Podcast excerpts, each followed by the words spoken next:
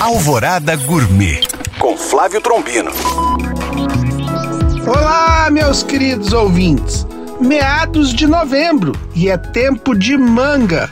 E que tal um gelado de manga para esses dias quentes? Ingredientes: três mangas picadas, uma lata de leite condensado, uma lata de creme de leite, duas folhas de gelatina sem sabor, 20 gramas de gengibre ralado. Modo de preparo: hidrate as folhas de gelatina e reserve. Bata os outros ingredientes no liquidificador e junte com a gelatina e despeje essa mistura em uma forma untada com óleo e leve para a geladeira de um dia para o outro. Bom apetite!